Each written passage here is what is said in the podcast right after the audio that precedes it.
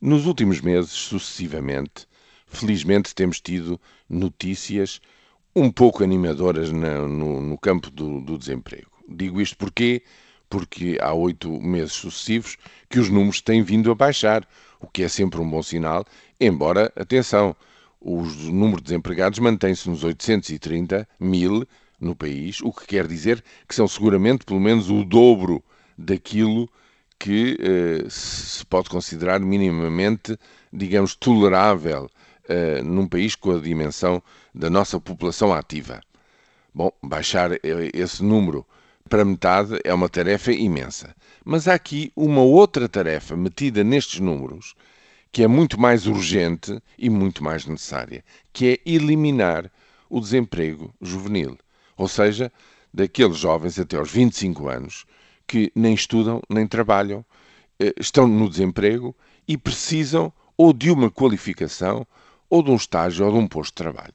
Ora, como este problema se detectou que não é um problema estritamente deste ou daquele país, mas se encontra espalhado por toda a União Europeia, ao ponto de atingir mais de 5 milhões e meio de jovens, bom, é por isso que a Comissão decidiu lançar este programa com dinheiros também uh, comunitários. Para quê? Para, no espaço de quatro meses, garantir que cada jovem tem uma resposta ou de um, uma oferta de trabalho, de estágio ou de qualificação, portanto, de voltar a estudar para se qualificar um pouco mais. Ora, isso em Portugal significa que é preciso, de facto, responder no espaço de quatro meses a cento cerca de 150 mil jovens.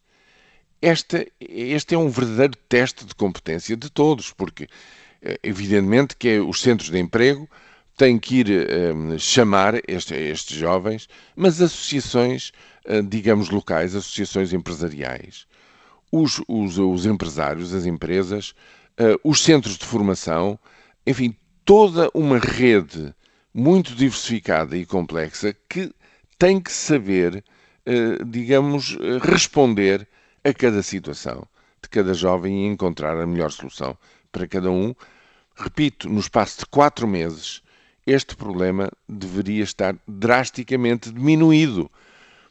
Isto são objetivos concretos, quantificados, que ao fim do primeiro semestre têm de ser medidos e têm de ser avaliados. Aqui está um objetivo para ser cumprido de um ponto de vista do interesse nacional, que merece toda a atenção e que poderá muito bem marcar pela positiva o ano de 2014.